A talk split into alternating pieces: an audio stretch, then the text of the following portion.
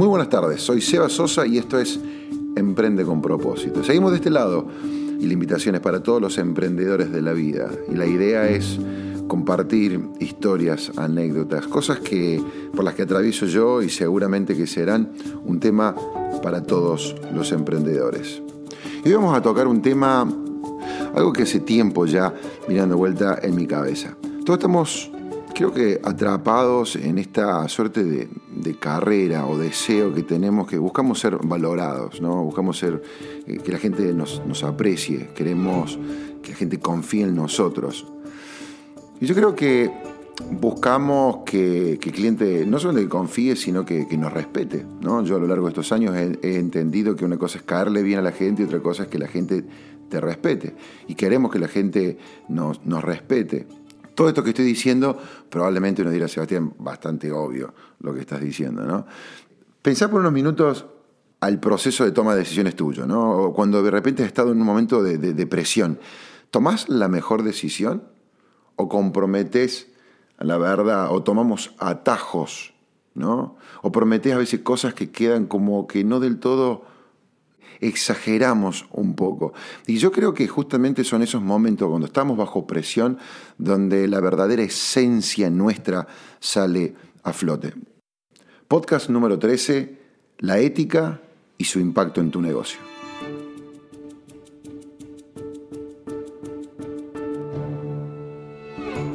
Comienzo con este ejemplo. El caso Enron, el año 2001, se acordarán, ¿no? Fue noticia alrededor del mundo. Los ejecutivos de esta empresa eh, lo que dijeron a sus empleados fue, muchachos, ustedes mantengan sus acciones, no vendan sus acciones, este, pero ellos se dieron vuelta e hicieron todo lo contrario. Vendieron sus propias acciones en más de mil millones de dólares. Entonces la pregunta que uno se hace, ¿qué sucedió? ¿Cómo puede algo así ocurrir? ¿Por qué se da eso? ¿En qué contexto? ¿Qué permitió que eso pasara? Entonces, yo sigo con esta serie catarata de preguntas y digo, una persona, una empresa, llega a una conclusión o a una decisión de esta magnitud de golpe, de repente, del día a la noche? ¿Será?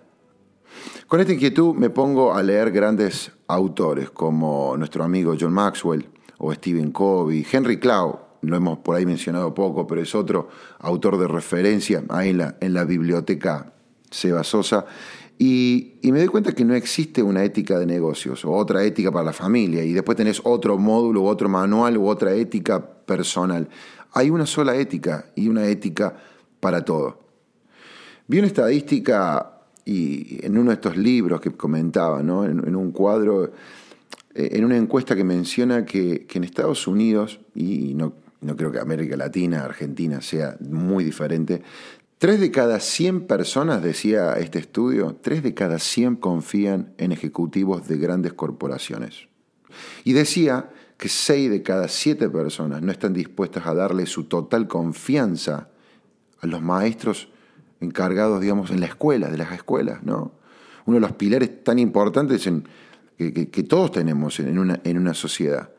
Entonces, ¿por qué o cómo llegamos a este lugar? Quizás porque antes, será, será, nuestras decisiones se basaban en la ética y ahora la ética se basa en nuestras decisiones. ¿Cuántas veces escuchamos la frase, para mí está bien? Si está bien para mí, seguro que está bien. Pero, ¿dónde termina esta tendencia? ¿Dónde, dónde para el mundo? ¿Dónde terminaríamos? Acá te dejo entonces tres reflexiones, me gustaría, tres consejos, tres ideas, tres principios que pueden servir para mejorar tu negocio, tu vida, porque a la larga estamos hablando de que esto es lo personal y lo profesional. Porque si observamos al mercado nos damos cuenta que ya no se busca el glamour ni la apariencia, ahora se busca la transparencia en función de ética, valores y objetivos. Punto número uno, la integridad. No hacer a los demás lo que no te gustaría que te hagan a vos. La famosa regla de oro. Nos quejamos muchas veces que no hay integridad. Criticamos a otros, hablamos de nuestros políticos, de nuestro jefe, pero al mismo tiempo a veces daría la sensación que no actuamos con esa misma integridad que exigimos a los demás. Las redes sociales veo gente que pone un like, me gustás, acompaña con una frase, linda frase, qué lindo.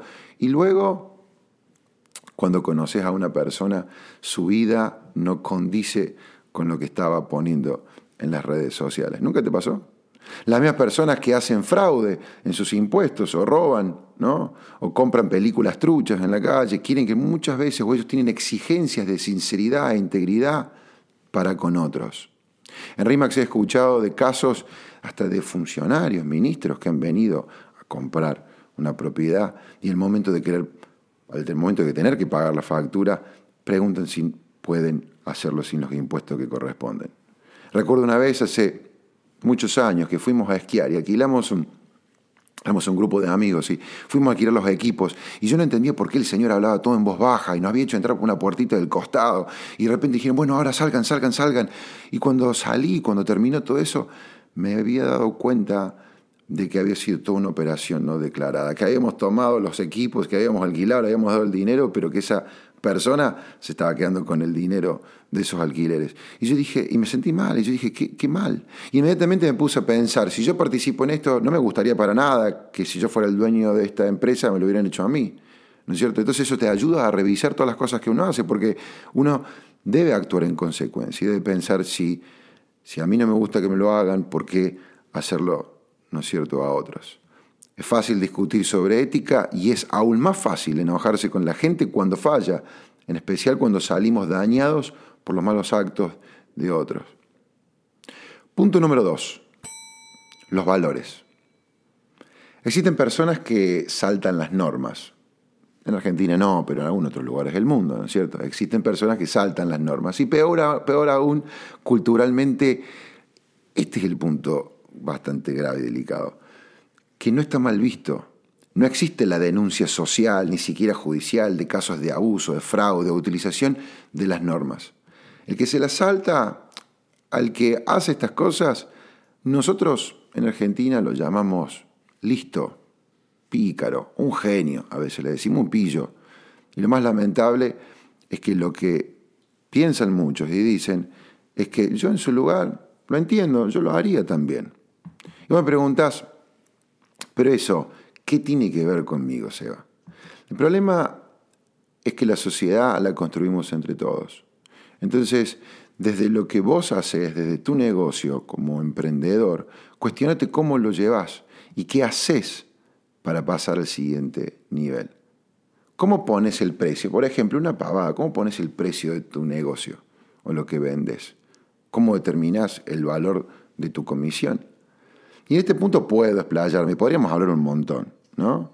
Imagínate que viene alguien buscando lo que vos haces y evalúas diferentes atributos del cliente y de repente vos lo ves entrar y vos juzgás cómo está vestido, en qué auto, de qué auto se bajó, el reloj que lleva puesto, ¿no es cierto? Cuando le tomaste la dirección. Vieron que todos tenemos este miedo de que no queremos que nadie venga a ver tu casa de repente y que te pase el presupuesto antes el gasista de venir a ver tu casa. Un poco de eso es que hablo. Y en base a esa impresión, que pones el precio, en el vez de evaluar genuinamente, sinceramente, el tiempo que te va a llevar, o de repente sacar una tabla de, de precios, porque muchas veces tenemos una tabla de precios para decir, no, mire, para hacer este trabajo me lleva tantas horas y debería ser esto, algo que debería estar, ser uniforme, homogenizado. Conocemos seguro, todos hemos escuchado miles de historias de esta que yo le estoy comentando, ¿no? ¿Cuántas veces nos pasa que entramos a un negocio porque de repente vimos ahí en la vereda un cartel que decía el menú del día, el plato, la comida, y te ponen un precio bien, bien económico? O la bonificación de una tarjeta, 25% tal cosa. Y cuando entras te dicen, no, mire, el menú se acabó, la tarjeta no funciona, el postne tampoco, no toma la tarjeta. Me acuerdo, me acuerdo siguiendo con la temática del esquí, me acuerdo un año entonces, este, Tarjeta Francesa estaba haciendo una bonificación que te decían, cuando subís a la montaña, pará en el bar y te vamos a reintegrar el 25%. Y llegamos, estábamos en el medio ahí, bueno, cuando vamos a pagar, me dice, no, no funciona la tarjeta. Y te da bronca, te da bronca porque vos ya estás ahí, pediste el plato de comida, y no lo hubieras dejado de hacer probablemente por ese 25%, pero decís, pucha, qué casualidad, ¿no? Y te queda eso, qué casualidad que justo ahora no le funciona y yo vine acá por ese 25%. O de repente va a decir, ¿por qué no sacó el cartel o por qué no puso un cartelito afuera que diga no funciona en estos momentos la tarjeta? O nos quedamos sin ese plato de comida. Muchas veces vemos precios abusivos. Vas al supermercado y ves un producto a un precio y el mismo producto lo encontrás más barato en otro lugar. O falsas rebajas y así tantos ejemplos. En el mercado inmobiliario, en el mundo quizá donde nos movemos nosotros, los emprendedores RIMAX, ¿Cuántas veces hemos vivido o escuchado situaciones de que una inmobiliaria a través de un amigo o un tercero utiliza una información confidencial para comprar esa propiedad, la cual supuestamente estaba representando al propietario y ahora le entrega información confidencial al potencial comprador o a un amigo para abusar de esa información y sacar una tajada? También está la publicidad engañosa. ¿Cuántas veces? ¿No? Cobertura en todas partes del planeta te ponen, ¿no? Y saliste a tres cuadras de tu casa y se te cayó la conexión. El mejor chocolate del mundo, compra esta crema que todo... Me acuerdo en RIMAX, debates, brainstorming, muchas veces, ¿no? En equipo. Y me acuerdo que a veces, bueno, usemos este eslogan, bueno, nadie en Argentina vende más propiedades que RIMAX, o hagamos tal cosa. Y muchas veces Dotti diciendo, Chicos, asegurémonos, si no estamos mil por ciento seguros que lo que vamos a decir es real, no lo hagamos, es mejor prometer de menos. No caer en esas prácticas que culturalmente está tan aceptada y normalizada, podríamos decir. Y son justamente estas prácticas las que debemos evitar. Algunas de ellas pueden dar resultado en el corto plazo, pero están poniendo en grave peligro la reputación de tu negocio, hipotecando el futuro de tu negocio. Y yo estoy convencido que la ética, la ética es una moneda que cada vez cotizará más alto y hará que tu negocio, si bien hay que tener paciencia y esperar, cada vez sea más sano, más rentable. Y llegamos al tercer punto. Punto número tres. Busca el bien común. Cada vez existen más emprendedores que dejan de cumplir sus obligaciones.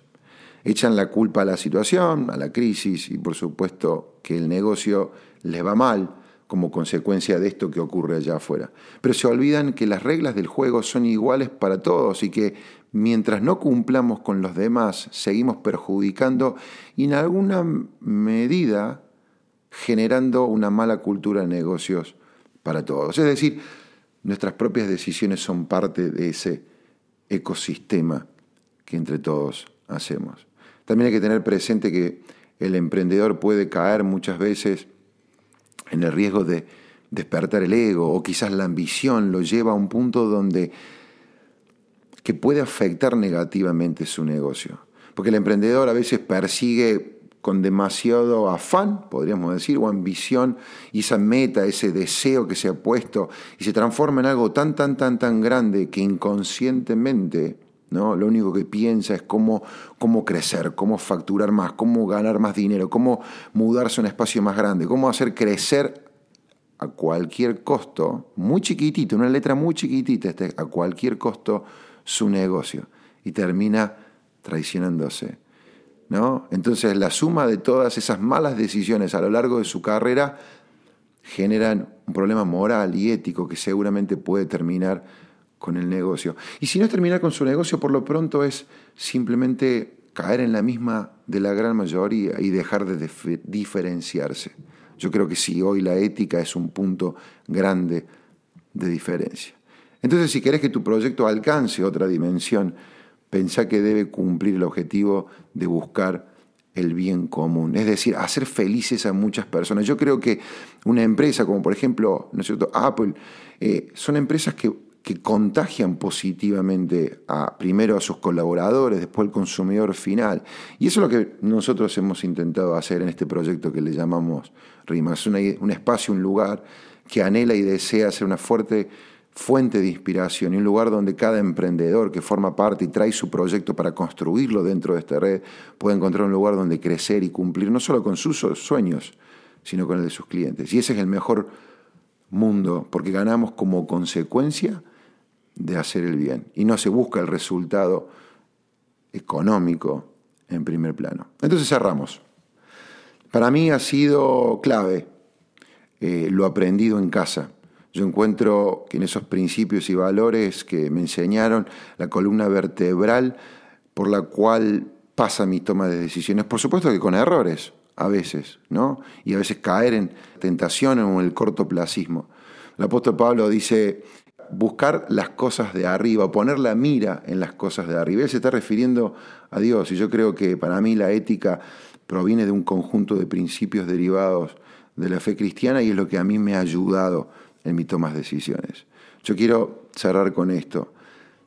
Cortemos con la admiración, con los chistes o con juntarnos y rodearnos de negocios sin escrúpulos, ni ética, ni ausente de valores. Yo, he cambiado de proveedores, a veces hasta, hasta pienso en este momento el peluquero, por simplemente a veces conversaciones que no me aportan en nada ni las comparto.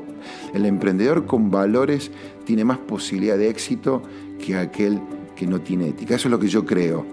Y una frase que vengo repitiendo hace un tiempo y de la cual estoy convencido. Buenas personas hacen buenos negocios. Construyamos juntos un mundo lleno de buenas personas y buenos negocios. Muchas gracias por escucharnos, por estar del otro lado, por escribirnos, tirar ideas y recuerden que pueden hacerlo a podcast.rimax.com.ar. Este fue Seba Sosa, Emprende con propósito. Hasta la próxima.